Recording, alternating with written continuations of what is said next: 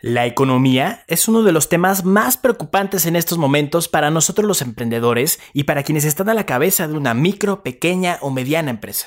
Distintos factores nos dejan un panorama con mucha incertidumbre y todo esto nos deja con muchas dudas sobre todo en el tema financiero de nuestros negocios. En este episodio, nuestro podcastero Gonzalo Ávila tendrá una entrevista uno a uno con Alberto Romero, contador público y asesor empresarial, y quien nos compartirá tips y consejos a tomar en cuenta para crear y fortalecer las estrategias que puedes llevar a cabo para que tu negocio no cierre. Querido emprendedor, la economía no puede parar y tú tampoco. Es momento de actuar. Esto es Innovación Cero.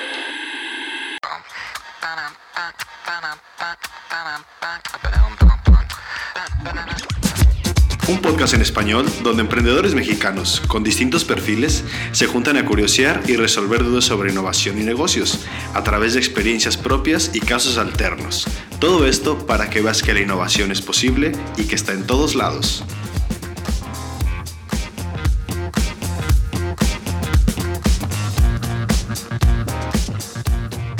Mi estimado Alberto, el motivo de esta entrevista es conocer un poquito o más bien que nos puedas compartir algunos tips para, para estos emprendedores que hoy en día están pasando una, pues ahora sí que como quien dice, una crisis bastante aguda, ¿no? Y que eh, hoy en día una de las, eh, una de las industrias o más bien uno de las eh, de los perfiles que más sufren pues son los emprendedores y las pequeñas y medianas empresas, ¿no?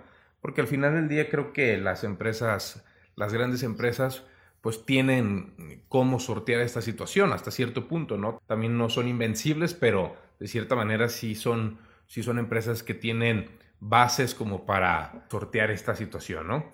Y, y, por eso, por eso mismo, pues queríamos ver esta, queríamos hacer esta entrevista contigo, Alberto, porque sabemos que tú como contador y este y especialista en temas fiscales y financieros, pues que nos pudieras dar algunos tips para estos pequeños emprendedores que hoy en día están luchando por, por sobrevivir, ya no digamos por crecer, ¿no? Ya estamos hablando de, una, de un tema ya de simplemente sobrevivir, ¿no?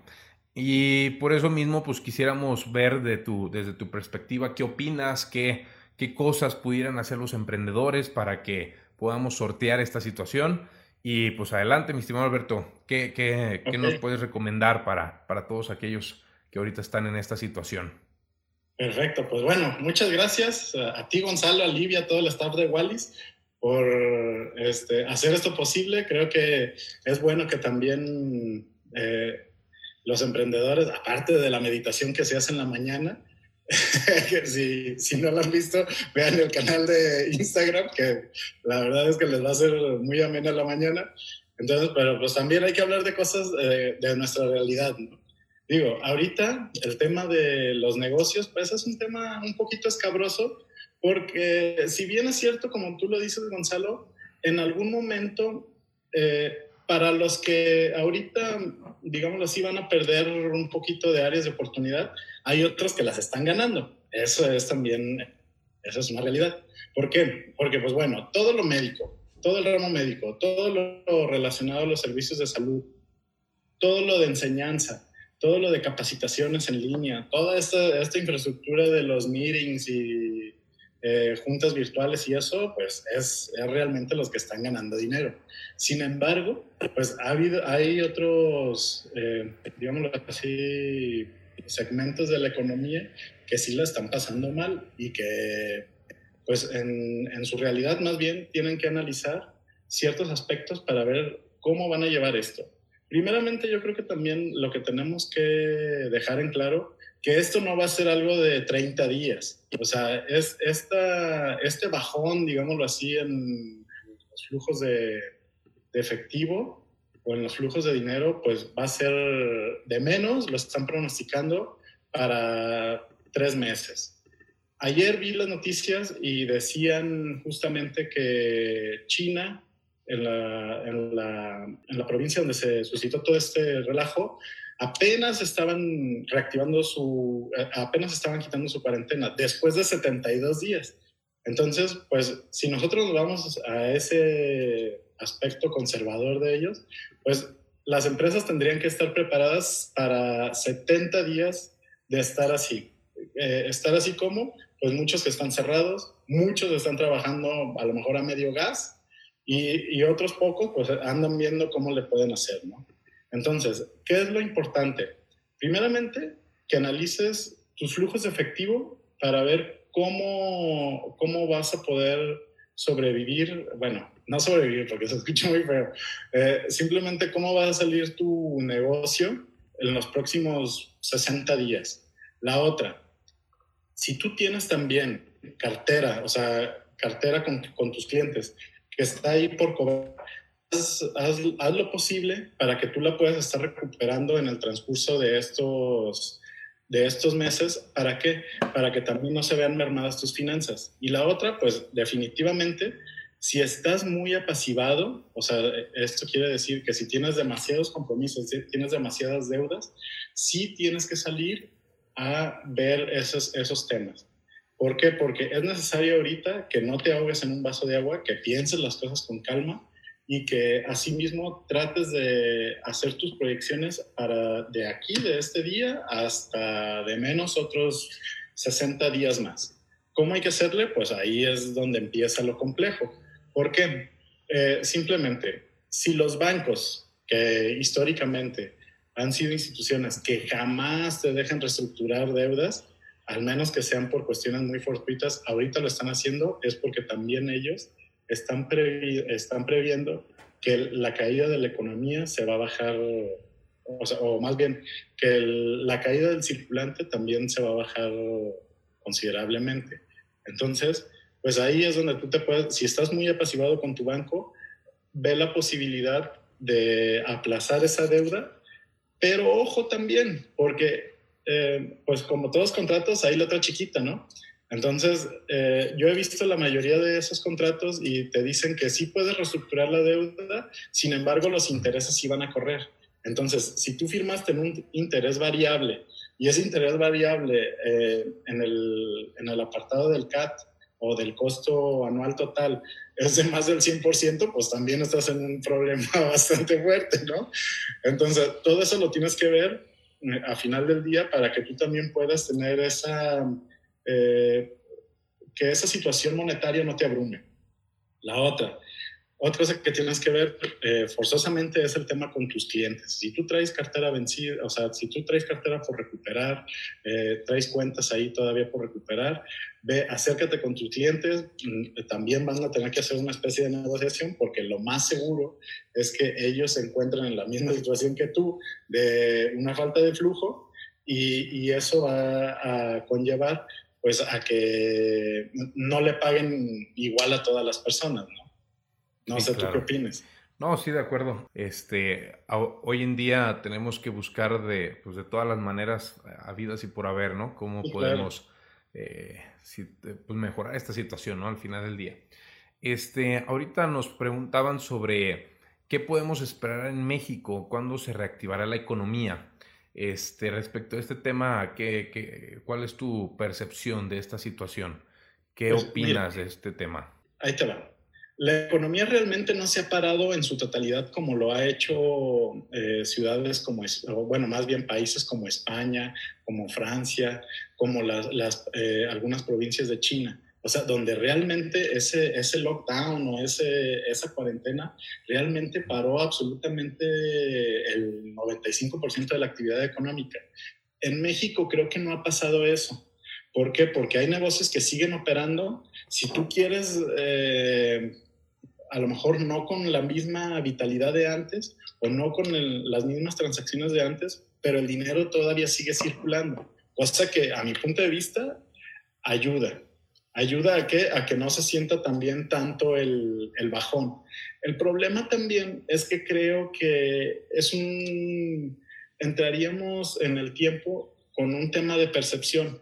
Cuando empiezas también a hablar como una, una mentalidad de escasez, o sea, que tú mismo estás empezando como a nomás a gastar lo mínimo, lo mínimo, lo mínimo, lo mínimo para tratar de sobrellevar. No, te, no les estoy diciendo que salgan a gastar como locos ahorita el, dinero, el poco dinero que hay, sino que simplemente, o sea, no lo trates tampoco de racionar al extremo de que tengas que caer en situaciones de no pago por tratar de, de según tú, sobrevivir. O sea, sigue con tu manera normal, habitual de, de consumo.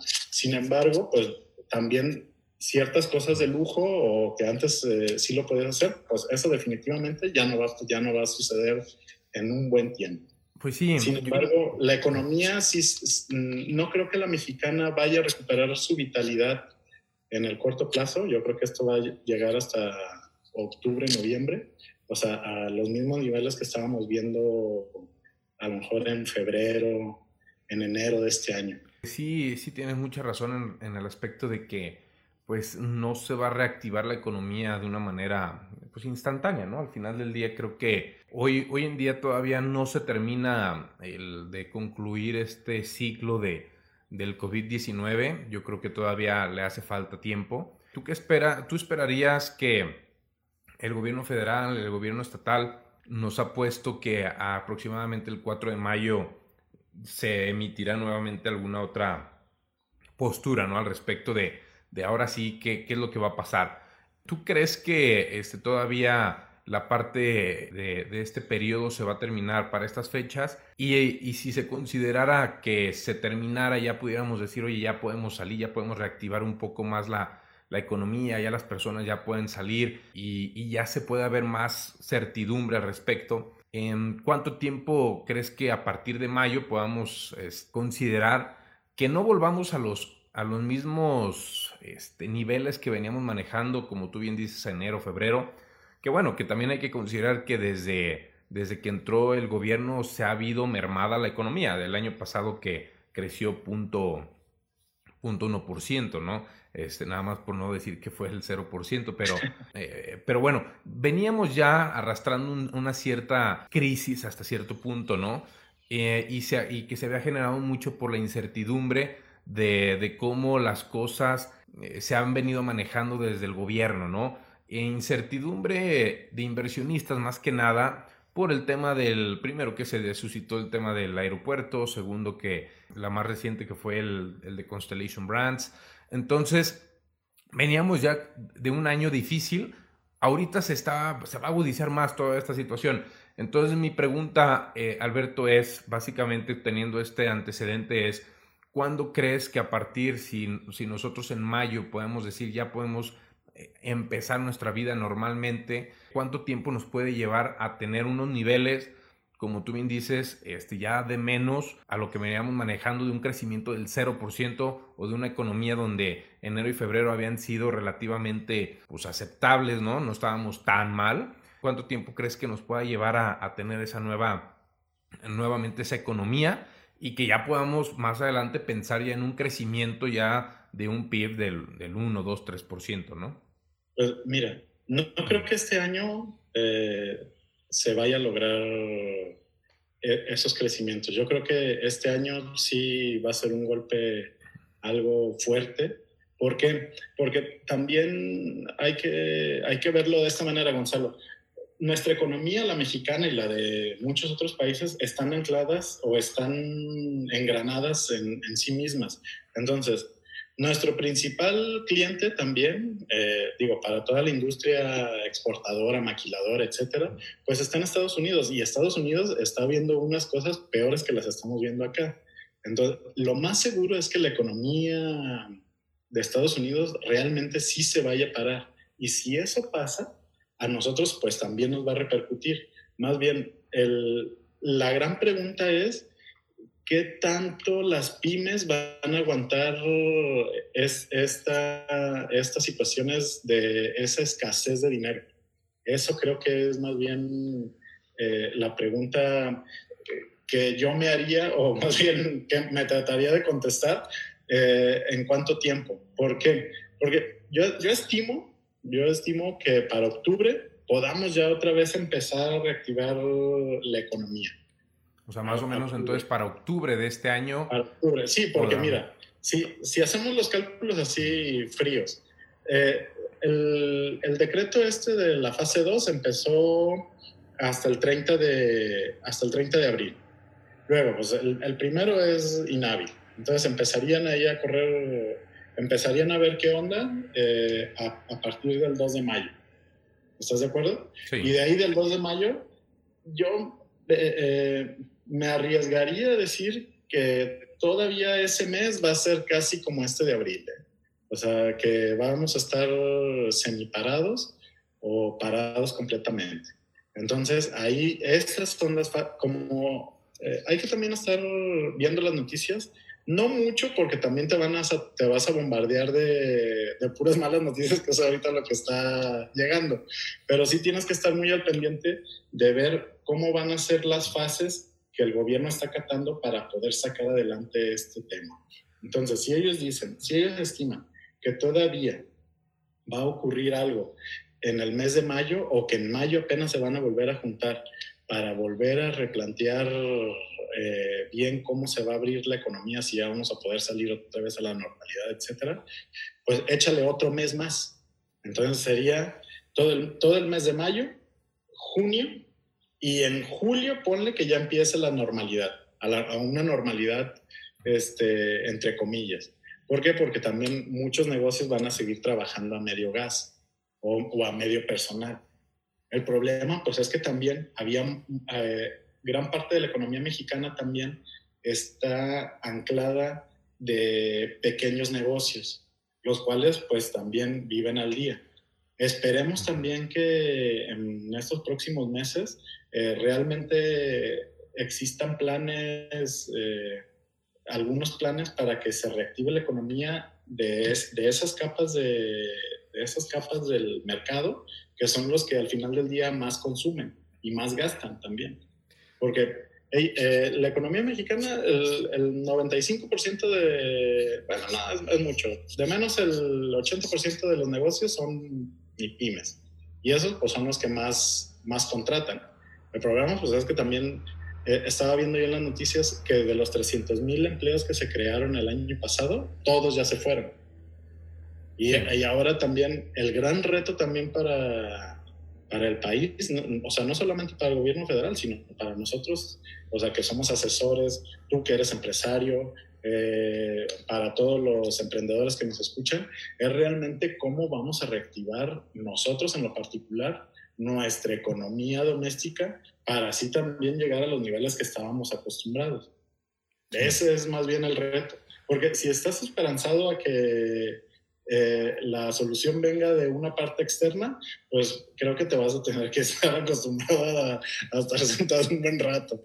Más bien, eh, tú comentabas algo la semana pasada muy acertado, que ahorita que mucha gente está parada, es buen momento para que en sus negocios empiecen a ver cómo van a poder, eh, cómo van a poder invertir en marketing, cómo van a poder a lo mejor darle un mejor servicio al cliente, darle un mejor valor agregado, para que en cuanto esto se reactive, ya tengan de menos acelerado eso y empiecen a, poder realizar operaciones lo más rápido posible. Sí, o sea, como dices, o sea, no perder el tiempo, pues, ¿no? Porque, digo, hoy en día es una realidad de que este, esta crisis lo que nos está generando es por un lado, este, como bien dices, eh, hay tanta negatividad en, el ambiente, pues, ¿no? Esa es una realidad que sí tienes que tú como emprendedor, y que ahorita estábamos eh, platicando para, para estas pequeñas empresas, pues, este, primero, sí, yo creo que es este, tratar de, de, de ser serenos en este aspecto y decir, a ver, sí tenemos un problema, pero creo que este, sí debemos de ser, tratar de ser positivos y ver en tu cadena de, de, producción, pues qué otros negocios pueden salir de ahí, ¿no? O sea, ver de qué manera también se puede reactivar la economía de alguna manera, ¿no? Y respecto a esta situación, fíjate que eh, una de las preguntas que también em, te quisiera hacer es, hoy en día el gobierno federal y el gobierno estatal pues no han sacado algún, algún estímulo, alguna manera en la que este, estas pequeñas empresas que son las más susceptibles, obviamente debemos de saber lo que son las más susceptibles, pero por otro lado son las que sacan muchas veces adelante a los países, ¿no? Porque, como bien mencionaste, las pymes son alrededor del 60-70% del que genera el empleo. Entonces, esta es la gravedad del asunto, esa es la realidad, ¿no? Que son las más desprotegidas, pero por otro lado, pues son las que mueven la economía.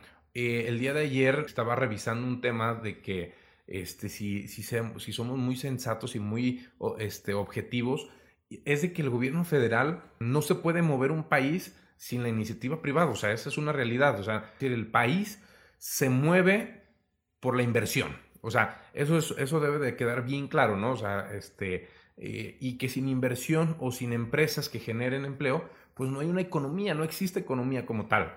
Entonces, volviendo al tema del que el gobierno federal y el estatal ahorita no hay un, un plan en donde podamos este, sentirnos seguros de que estos emprendedores, estas pequeñas empresas, pues van a tener alguna manera, algún estímulo para seguir generando o esperar cuando menos antes de que cierren, ¿no? Porque hay, hay muchas empresas que han estado cerrando, esa es la realidad, y corriendo mucha gente. Ahora, pero su plan ha sido emitir créditos, ¿no? Y, el emitir créditos, te quiero preguntar en, preguntas concisa, es, eh, ¿qué tan viable es que estas pequeñas empresas accedan a estos créditos sabiendo de que, como tú bien comentas, en octubre se va a volver a reactivar un poco esta situación, ¿no? Esta economía. Entonces, mi pregunta es, ¿qué tan viable es que te endeudes para que podamos salir adelante nosotros como empresarios, pero sin una certeza de que la economía va a redituar o, va a sacar lo suficiente para con esos compromisos, ¿no? A lo que voy es, ¿qué tan viable es que pedir crédito para tapar un hoyo, pero que al final del día ese, ese hoyo que vas a dejar desprotegido, que es, es, el apalancamiento, pues que, que, que, al final del día va a ser como también una, un suicidio, ¿no? O sea, ¿qué, qué opinas de, este, de esta situación? Pues, ¿no? ¿Qué tan viable es hasta cierto punto decir, accedo a crédito, pero el día de mañana no sabemos qué es lo que va a pasar, ¿no? Sí, claro. Mira, ahí te va. Por lo general, los, los créditos que van, eh, cuando son estas etapas de emergencia o e, estas contingencias, eh, el gobierno federal, ponle, a lo mejor no quiere, ellos en sus declaraciones han dicho de manera reiterada que no va a haber una, un plan fiscal. O sea, ¿qué quiere decir esto? Que no va a haber una condonación de impuestos, no va a haber una, una postergación de, impuestos. Entonces, eso pues nos debe de quedar claro y ya decirle, bueno, está bien, ¿qué sigue? Me imagino, o bueno, quisiera también, esa sería también como mi esperanza, de que eh, en los próximos meses, a lo mejor en esta etapa del COVID-19, muy probablemente el gobierno se ha estado esperando para emitir créditos. ¿Que ¿Esos créditos qué van a hacer? Tienen dos finalidades. Una, que sean a un plazo mediano, plazo, más de, más de 24 meses. La otra, tienen que también tener características de que sean con intereses muy bajos o que sean a fondo perdido. Esto es, pues que si no me regresas el dinero, pues ni modo. Y, eso a lo mejor sí te va a convenir. O sea, ¿por qué? Porque si tú tienes eh, una deuda importante, eh, la cual eh, has estado recurriendo en intereses, a lo mejor esos intereses, esa deuda se va a convertir al doble o al triple, o es como echarle levadura a, un pan. Tú bien sabes que le echas la levadura, lo dejas ahí unos días y de repente ya te sale ahí una canasta llena de, de, de puro pan inflado. Es exactamente el, el mismo razonamiento con los intereses. Entonces, eso tienes que cuidar. Primeramente, tú tienes que hacer un plan de todo lo que debes y las diferentes tasas de, de intereses que tú pactaste. Si en dado caso hay créditos y te los ofrecen y esos créditos son una de dos, a una tasa más baja o la otra con mejores opciones para pagarlos, eh, definitivamente te conviene agarrarlos, pagar los, los créditos, reestructurar esas deudas y quedarte con una sola. ¿Por qué? Porque a lo mejor si, si ahorita en la actualidad tú estabas teniendo un problema financiero, no sé, de 45 mil pesos, por ejemplo, ¿no? Y a lo mejor reestructurando esa deuda vas a tener un problema de 15 mil, de 20 mil, pues obviamente sí te conviene abrir un hoyo para tapar el otro. ¿Por qué? Porque a lo mejor vas a alargar el plazo, pero ya no te vas a sentir con esa presión económica. El problema es que realmente todavía tengas el negocio como para poder, para poder solventar esa obligación. ¿Estás de acuerdo? Sí. O sea, porque de nada te sirve que reestructures si de todas maneras no generas ingresos. Esto es lo que yo creo que y considero más preocupante, porque al final del día eh, todos, todos estamos pensando en que se va a acabar esta contingencia en, no sé, en un mes, dos meses, y, que va a volver a la normalidad, pues, ¿no? Y, que lamentablemente, pues, no va a ser así, eso es, eso, es lo, eso es lo grave del asunto, ¿no? Y lo que más me preocupa es de todos aquellos emprendedores que hoy en día dijeron, oye, ¿sabes qué? Pues es que mi negocio ahorita está este, muerto porque no hay, no hay algo que, o no hay manera de poder vender mi producto, ¿no? Em, y esta situación me preocupa porque la opacidad de todos estos empresarios es lo, es lo que puede llegar a generar esta situación, eh, que se pueda agravar la situación, ¿no? ¿Por qué? Porque miren, ahorita, por ejemplo, ahorita yo lo que estaba, lo que estaba, eh, lo que he estado viendo es que hay muchos emprendedores que se están moviendo mucho, ¿no? Y que si decían, oye, es que mi, mi core business ahorita no está dando, bueno, entonces voy a sacar algo que hoy en día están están ocupando, ¿no? Y que al final del día el, el, verdadero ganador o los verdaderos ganadores van a ser aquellas personas o aquellos emprendedores, aquellos empresarios que hoy en día se están moviendo a una velocidad mucho más alta que los demás, ¿no? Sí, claro. Y que esa, y esa, y que esa situación, lo que a mí me preocupa es de que aún así nosotros como emprendedores eh, lleguemos a la línea final y digamos, la libramos por X o Y razón, pues van a llegar otros competidores y nosotros no vamos a tener el verdadero cash flow que se necesita para reactivar, etcétera, ¿no? Y, yo creo que hoy en día los emprendedores, eh, si, este, si me permites, los emprendedores hoy, hoy más que nunca tienen que trabajar el triple, ¿no? O sea, eh, esa ha sido yo creo que mi, la manera en la que yo veo que hoy en día las personas deben de trabajar el triple para poder sacar cuando menos el 20% de los ingresos, ¿no? Este, y ahorita tienen que ser lo más ágil posible, ¿no? Para que puedan generar otros ingresos, ¿no? Pero bueno, permíteme leerte una preguntita que aquí nos hacen, una pregunta que, este, que nos dicen, oye, ¿qué estrategia comercial deben de tener durante y al término de la contingencia? Yo sé que, eh, yo sé que no es tu, tu, tu, tu expertise. Pues más bien ayúdame tú, Gonzalo, porque eres el mero mero. este, yo creo que este, de todos modos, desde tu trinchera, desde, desde la prestación de servicios, sería bueno que de todos modos ahorita nos compartieras. Pero este, desde mi punto de vista en relación a esta pregunta de qué estrategia comercial debemos de tener, pues yo creo que hoy en día debemos de trabajar sobre dos, dos vertientes, ¿no? Una es eh, desde tu core business que, que, hoy, que hoy en día no está generando, yo, yo, yo diría, en tu cadena de valor, en tu cadena de producción, en tu cadena desde que se concibe hasta que tienes tu producto final, ver en qué momento de esa cadena puedes generar un negocio que sea una necesidad hoy en día.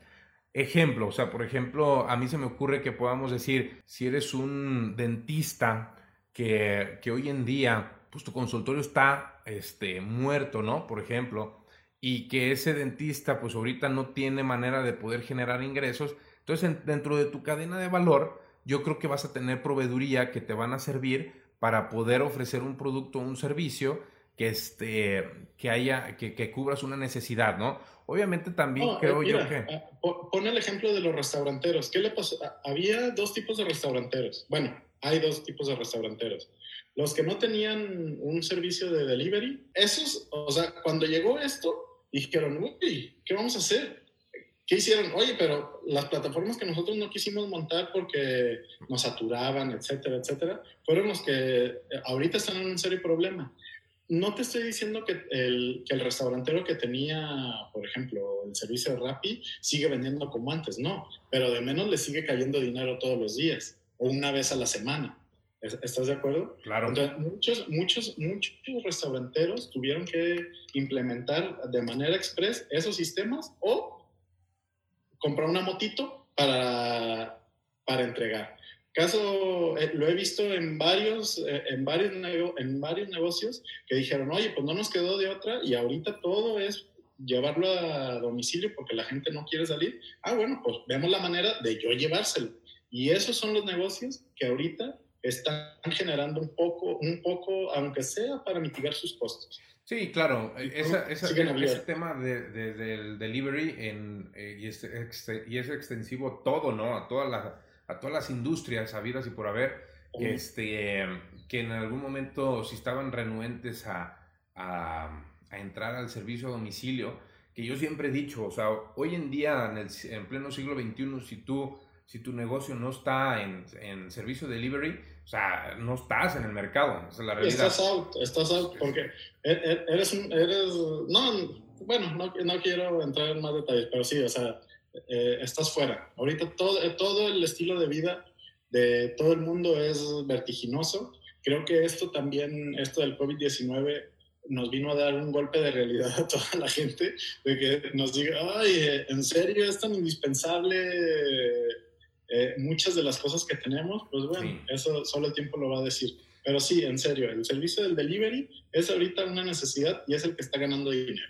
Sí, y, y, que al final del día, fíjate, o sea, ya el cliente ya no lo ve como un servicio este, extra. extra. O sea, ya lo, ya lo, el, el, cliente ya lo percibe como si ya dijeran, ¿sabes qué? O sea, yo ya lo espero dentro del servicio, o sea, ya, ya lo espero dentro de tu producto, ¿no?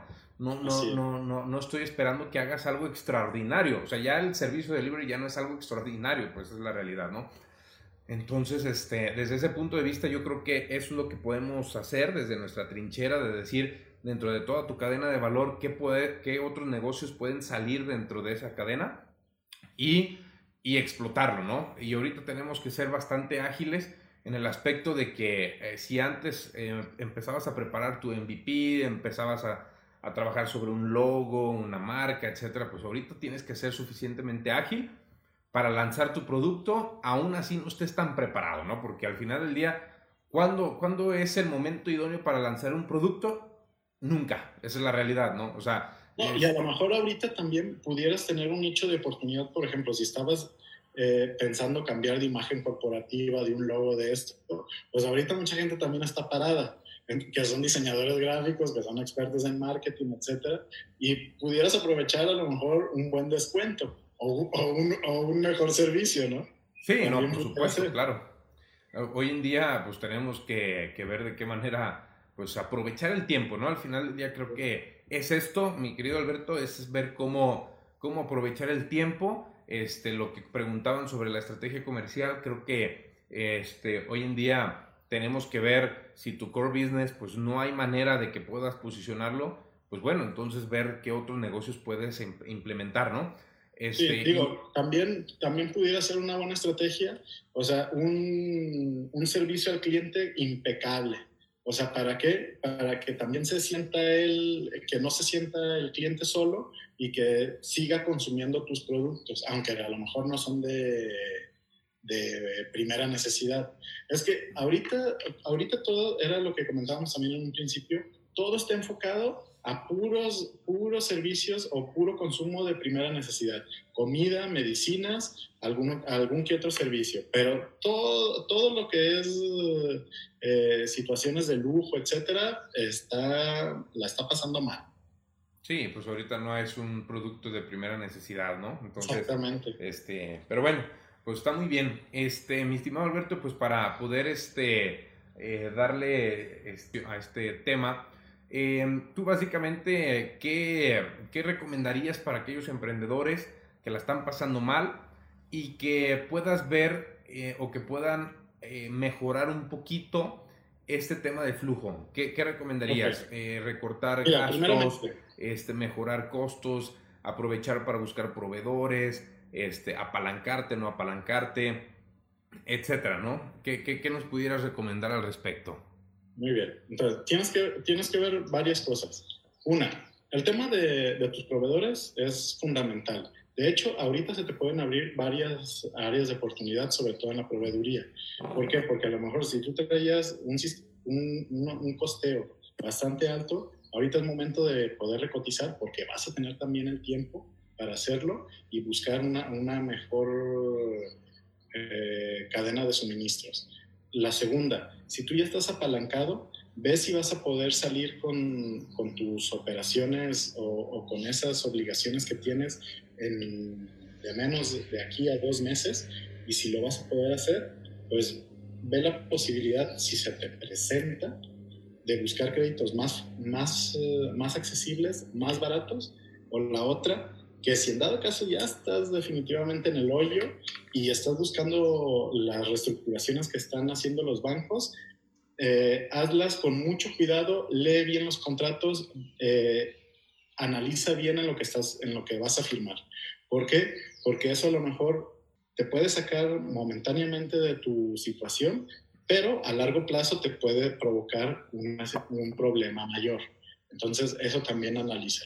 Si tú ahorita no tienes deudas y puedes salir adelante, quédate como estás. A lo mejor te vas a sentar un ratito, vas a estar eh, un poquito parado, pero utiliza ese tiempo para reestructurar a lo mejor eh, temas de marketing, a lo mejor temas de tu imagen corporativa, eh, ver cómo puedes sacar otro negocio con, con, la, con el mismo proceso que ya tienes. Eso es lo que yo recomendaría.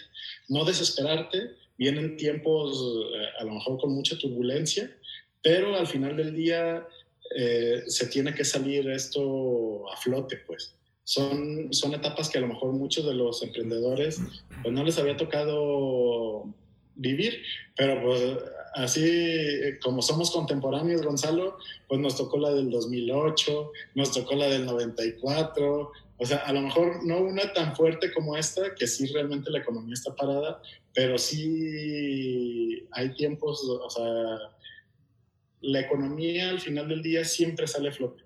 Entonces hay que tener solamente paciencia, hay que saber, hay que saber administrar el dinero y también no despilfarrarlo. Sí, de acuerdísimo. Este, y yo, yo les quiero compartir una, una regla que, que en su momento creo que ha funcionado bien y, que puede ser bastante interesante para todos aquellos emprendedores, empresarios, ¿no? Que es una regla eh, muy, muy sencillita, pero es difícil de implementar, que es la regla del 1, ¿no? Eh, no sé si la había escuchado, Alberto, pero la famosa regla del 1 es que, nosotros nos podamos poner como meta, posteriormente a esta crisis, obviamente, porque hoy en día tienes que recortar más del 1, pero la, regla del 1 es que nosotros podamos vender 1%, ¿no? Más. El costo de producción podamos bajarlo el 1%, ¿no? El gasto operativo bajarlo al 1%. Y así sucesivamente toda la parte financiera, ¿no? Toda la parte que tenga que ver con dinero, este, bajar o subir el 1%, ¿no? Este, nosotros, yo en lo particular lo, lo lo utilicé algún tiempo y es difícil, digo, al final del día el 1% te conlleva a, unos resultados financieros muy buenos, pero por otro lado, este, imagínate tú, Alberto, que este, quieras vender el 1% más, pero vas, a, pero vas a bajar en todo lo demás el 1%, ¿no? Entonces, eh, es una regla que no, este, ¿cómo se podrá decir? Eh, no es tan fácil, porque... no es tan fácil porque tienes que tener mucha disciplina. Sí, tienes que tener mucha disciplina y aparte, pues el, el que tú quieras crecer el 1%, este, es un reto. Pues, es un reto y aparte que lo hagas con menos, porque al final del día ese es el, el verdadero reto, ¿no? Poder hacer un poquito más con menos. Entonces siempre ese, ese reto, la verdad, es algo bastante bueno, motivador y que tiene resultados muy, muy buenos, ¿no? Entonces, este, por otro lado, nos preguntaban, Alberto, si es buen tiempo para invertir en, en activo, ¿no? Este, obviamente no para aquellos que la están pasando muy mal, porque obviamente, este, pues ahorita la, la realidad es que se busca sobrevivir, no en invertir, pero para lo mejor para aquellos ganadores, porque también sabemos que siempre... Hay gente que tiene dinero guardado. Sí, claro. Ahorita, de hecho, también es un buen momento, qué bueno que toquen esa pregunta, es un buen momento para invertir. ¿Por qué? Porque si en, en algún activo, pues los precios de los inmuebles indiscutiblemente van a bajar. O sea, las plusvalías que han estado remontándose a lo largo de, de, los años van a ver una caída. ¿Por qué? Porque si tú sigues vendiendo igual de caro, pues nadie te va a comprar porque nadie trae el dinero. Entonces, ahorita, la gente que trae el dinero en la bolsa, así que te lo cachetea, pues obviamente va a conseguir los mejores precios. Eh, si no, échate una, date una vuelta por una agencia de autos y vas a ver que te van a vender eh, el mejor carro que tú quieras con unas muy buenas oportunidades. Si tú tienes eso, o sea, si tú traes dinero ahorita, es buen momento para que puedas hacer también eso. La otra, si quieres invertir en algún producto que te dé intereses, también es un buen momento. ¿Por qué? Porque estarías comprando eh, un activo financiero a un precio devaluado y si tú lo dejas en el largo plazo te va a dar unas muy buenas ganancias. Entonces, eso es algo que también te va a servir. Digo, eh, se ha visto muchas veces, estaba yo escuchando a una persona la semana pasada, que si tú dejabas, que si nuestros abuelos hubieran dejado 10 pesos en el Standard Poor's eh, de la Bolsa de Nueva York hace cuando empezó la Gran Depresión en los años 20, ahorita nosotros ni siquiera tendríamos que estar hablando de dinero porque seríamos inmensamente ricos. Entonces, si tú tienes ahorita oportunidad de invertir, sí, sí es momento para hacerlo, pero ese dinero velo a largo plazo. O sea, no lo, no lo quieres recuperar eh, de manera inmediata porque no lo vas a conseguir, vas a perder dinero. Claro. a largo plazo. Si en dado caso quieres cambiar cosas, o sea, quieres cambiar tu coche, comprar una nueva casa o algo, es buen momento para que lo hagas porque va a haber, va a haber buenos buenas eh, ofertas a lo mejor de compra. Si no, pues hay que te hablen. No, sí, definitivamente creo que este, para aquellas personas que tienen la posibilidad de invertir, creo que este, es el mejor momento, aunque todavía no todavía, para mi gusto, todavía no es, hoy, hoy en día no es el timing perfecto, pero va a llegar, ¿no? Sí. Va a llegar porque ahorita todavía las empresas, de cierta manera, están viendo cómo, o sea, están de, de alguna manera sacando para, para sobrevivir, pero va a llegar el punto, este, pues el pico, ¿no? Va a llegar el pico famoso en donde muchas empresas pues las van a pasar todavía peor, ¿no? Entonces... o sea, se escucha cruel, la verdad es que se escucha cruel, escucha feo, pero ese es, el, ese es el momento donde mucha gente que es la que trae el dinero en la bolsa es cuando consigue muy buenas oportunidades. Sí, la, bueno, digo, lamentablemente sí, porque digo, al final, este, siempre, siempre en los negocios hay un ganador y hay un perdedor, ¿no? Al final. Sí, claro. Este, entonces, eh, considerando esta situación, pues sí, al final del día eh, está el inversionista especulador donde está esperando estas crisis. Esa es la realidad, ¿no? sí, están esperando. O sea, eh, eh, no, no hace mucho, la semana pasada, este, para algunos que me conocen, yo estoy en el sector inmobiliario y, y, realmente nos ha tocado casos así, ¿no? Que dicen, no, espérame, o sea, yo estoy esperando el, este, el día de mañana. El Sí, el día de mañana van a bajar los precios. Y, y, dices, híjole, o sea, por un lado dices, qué mala onda, pues, ¿no? Pero, pero, por otro lado... Lo tenía razón, o sea, va a terminar, vas a llegar a un momento que vas a tener que bajar el precio. Totalmente de acuerdo, o sea, esa es la realidad, ¿no? Y, y bueno, y hay personas este, que se han, hecho multi, se han hecho multimillonarias por crisis, entonces eh, siempre en las crisis hay ganadores y hay perdedores, entonces... Hoy en día creo que este, muy buenos tus comentarios, Alberto, respecto a cómo poder sortear esta situación. Eh, para aquellos que tengan el cash flow disponible, este, aguanten poquito porque no tarda en que esto pueda ponerse un poco peor, lamentablemente. Y, bueno, pues inversionistas, pues ahorita están, se están este, eh, lamiendo los bigotes, ¿no? Como dicen. se están frotando las manos. se están frotando las manos este, y, quieren hacer uso de la famosa, ¿cómo se dice? Esta frase de, de matar víbora en viernes, ¿no? Pero bueno, entonces, este, eh, mi querido Alberto, pues muchísimas gracias por tu tiempo. Este, damos por finalizada esta entrevista que nos diste muy buenos tips. Hay que ponerlos en práctica, hay que tratar de, de sortear esta situación y pues espero que a todos nuestros seguidores de, de Wallis les, les haya servido cuando menos sacar, como, como, lo, como yo le llamo en cada libro que leo, sacar una, dos, tres perlitas, ¿no? Este, son estas ideas que, que podemos aplicar, ¿no? En nuestros negocios, en la vida diaria. Entonces, si, si, si todos nuestros este, seguidores pudieron sacar sus perlas de esta, de esta charla, pues este, qué mejor, ¿verdad? Entonces, pues muchas gracias Alberto, nos estamos viendo pronto, este, y gracias a todos los que nos, nos están siguiendo. Gracias a ti, Gonzalo. Muy buen día a todos y a todo el equipo de Wallis. Gracias. Y acuérdense que hay un, hay un dicho regio que dice que no hay crisis que aguante tres turnos. Entonces, pues a, a, chambearle, a chambearle más y ver cómo nos va a tocar en próximos meses. De acuerdo. Cualquier cosa, pues ahí estamos en contacto. Muy bien, muchas gracias. Gracias a todos. Gracias, un abrazo a todos. Hasta luego. Nos vemos.